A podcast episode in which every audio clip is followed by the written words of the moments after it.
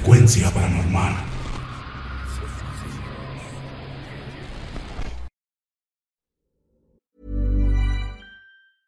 Selling a little or a lot?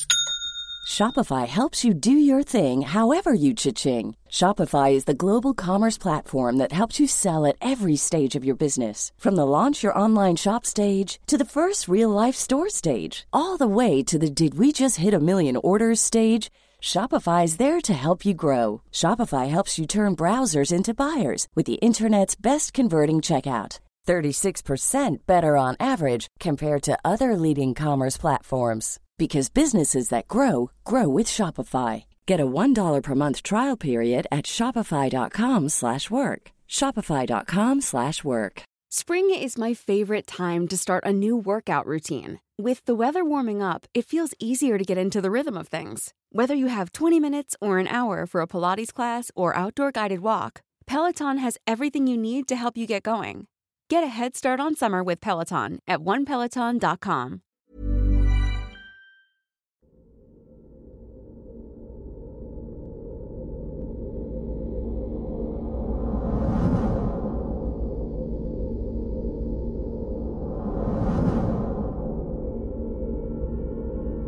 Hola, buenas noches. Soy un suscriptor nuevo de su canal y me ha encantado la calidad de los relatos y la forma de narrarlos. Me gustaría presentarles un relato que le ocurrió a mi esposa y a su familia cuando ella era pequeña. Soy José Miguel Capellán, de Santo Domingo Norte, y según relatos de ella, hace unos 25 años vivían en Caballero, un poblado rural de la ciudad de Cotuí, provincia Sánchez Ramírez. Ella vivía con sus padres y tres hermanos en una casa muy humilde hecha de tablas. La historia comienza cuando un muchacho del lugar se enamoró de la hermana mayor de mi esposa. Pero ella no correspondió a sus sentimientos. Entonces él, en lugar de aceptar las cosas y resignarse, muy por el contrario, de forma insistente, siguió con el coqueteo de una mala manera, hasta llegar al punto de que un día le lanzó una piedra tal vez por llamar su atención de una forma desesperada, o vaya a saber con qué intención. Dicha piedra le pegó en un pie lastimándola en el tobillo, hecho que hizo que la joven le dijera a su mamá lo que había ocurrido. Su mamá, muy preocupada por la acción y la forma de actuar del joven, fue y le contó lo sucedido a la mamá de él, ya que ellos eran menores de edad. Irónicamente, la señora tomó este reclamo de muy mala manera y en lugar de recriminar a su hijo, comenzó a lanzarle maldiciones a mi suegra, quien al ser muy devota del cristianismo, trató de no hacer un problema más grande y dejar las cosas así. Pero la mamá del joven siguió con los insultos y siendo una conocida hechicera de la zona, tomó una rama seca de una palma de coco, le vertió un líquido inflamable y le prendió fuego. Acto seguido, la lanzó al lado de la propiedad de mi suegra, de una forma retadora y amenazante. Recordemos que la casa en la que vivían mi suegra mi esposa y mis cuñados era de madera. Mi suegra no cayó en sus provocaciones y la discusión no pasó a mayores. Cabe destacar que mi suegro no se encontraba en casa, ya que salía por días por cuestiones de su trabajo.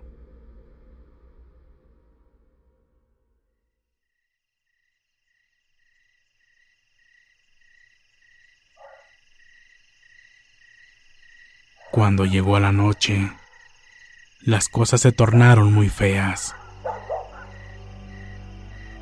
Todos los perros del poblado comenzaron a ladrar de una manera que se podía percibir en el ambiente que algo no estaba bien. De pronto, comenzaron a escucharse chillidos y extraños gruñidos afuera de la casa.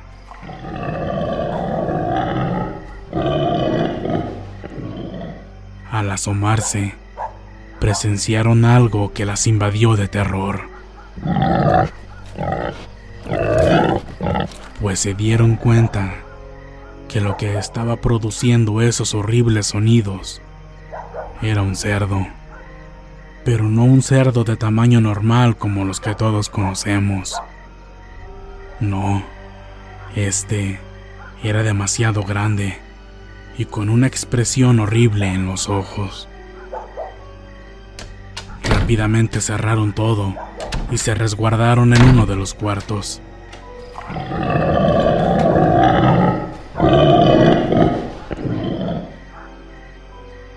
Sin embargo, las cosas no se detuvieron ahí. La casa comenzó a temblar y todo se movía de manera violenta. Durante instantes, se escuchaba como todos los perros de alrededor venían a defender la casa de dicho animal, pero los mismos salían llorando como si el animal los atacara violentamente.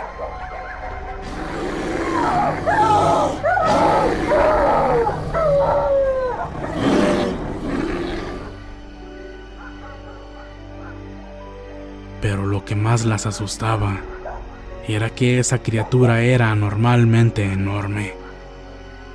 Se notaba su tamaño porque, como la casa era de madera, se podía ver por los espacios que había entre las tablas de la pared. Mi esposa, su madre y su hermana, llenas de miedo, comenzaron a orar. Ahí fue cuando notaron que cada que rezaban, el animal se tranquilizaba. Si paraban de orar, sucedía algo insólito. Otro animal diferente ocupaba el puesto del primer animal. Lo que antes era un cerdo enorme, ahora era un enorme caballo, el cual relinchaba de forma horrible y pateaba el piso con mucha furia.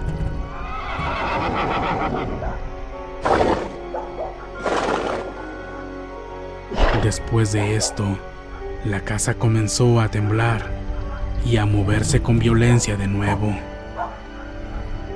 Mi suegra llena de terror, sin saber qué es lo que estaba pasando y estando sola con todos los niños pequeños, solo lloraba de miedo a la vez que los abrazaba y les pedía que no dejaran de rezar. Esa noche la pasaron completamente despiertos y orando. Los ataques de aquellos extraños animales se detuvieron hasta el amanecer. Fue entonces que los vecinos se congregaron afuera de la casa de mi suegra, preguntándose los unos a los otros qué eran en realidad esos animales y esos horribles sonidos que emitían, ya que todos en el pueblo los escucharon y nadie pudo dormir aquella noche. Entre aquellas conversaciones, se dieron cuenta de las diferentes huellas que había entre el fango y el lodo. Debatieron por minutos y llegaron a la conclusión de que esas huellas no eran de pezuñas de un cerdo o de un caballo, que eran los animales que habían visto afuera de la casa. No, parecían ser de otro tipo de criaturas. Incluso llegaron a decir que eran de animales que no se encuentran por la zona. Además, otra cosa muy inquietante fue que la mayoría de los perros de esa comunidad y principalmente los de las casas circundantes, estaban gravemente heridos.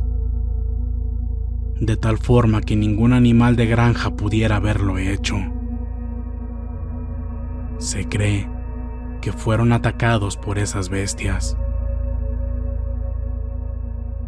Ahí fue que la gente comenzó a decirle a mi suegra que seguramente se había tratado de un galipote, o como le llaman en México y algunos otros países, un agual. Pero ella, que era muy creyente de su religión, dijo que eran demonios.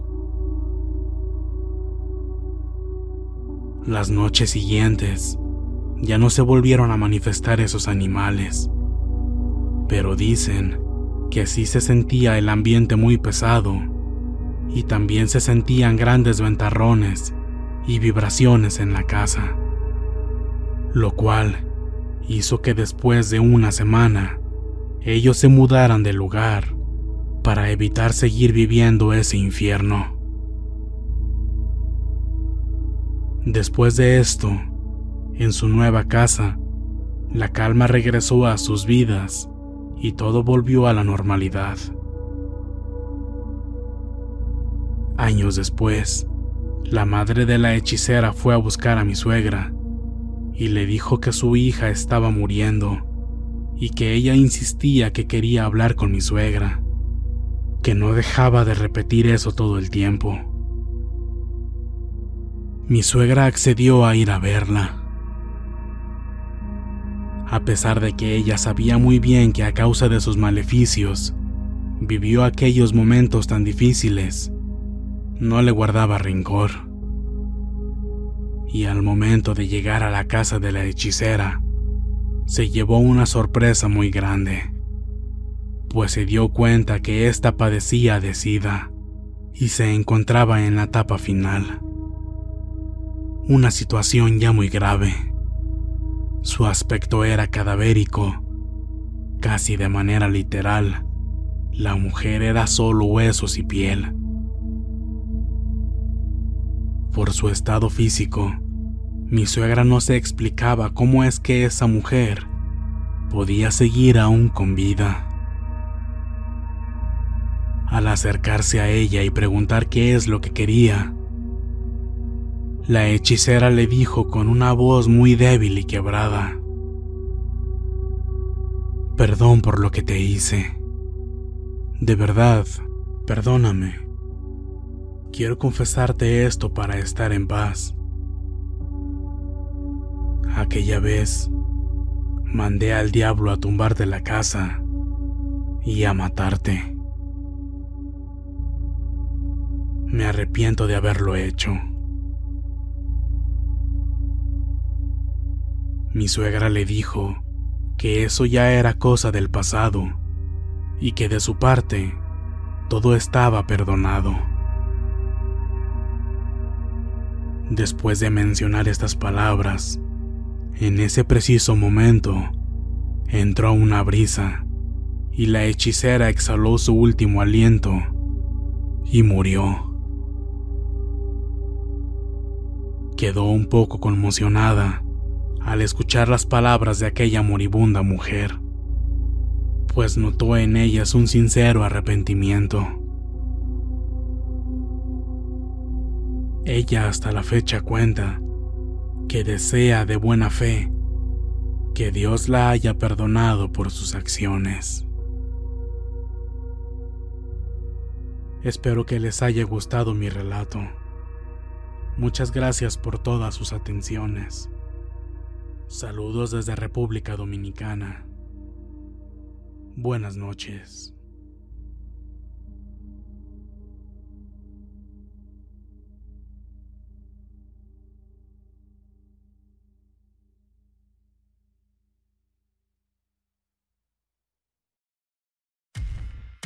Muchas gracias por escucharnos. Espero que este relato haya sido de tu agrado. Te invitamos a continuar disfrutando de nuestras historias y recuerda seguirnos también en YouTube para vivir la experiencia completa en video, ya que comúnmente mostramos distintos tipos de evidencia, como fotografías, y grabaciones del lugar de los hechos. Para ustedes, frecuencia paranormal.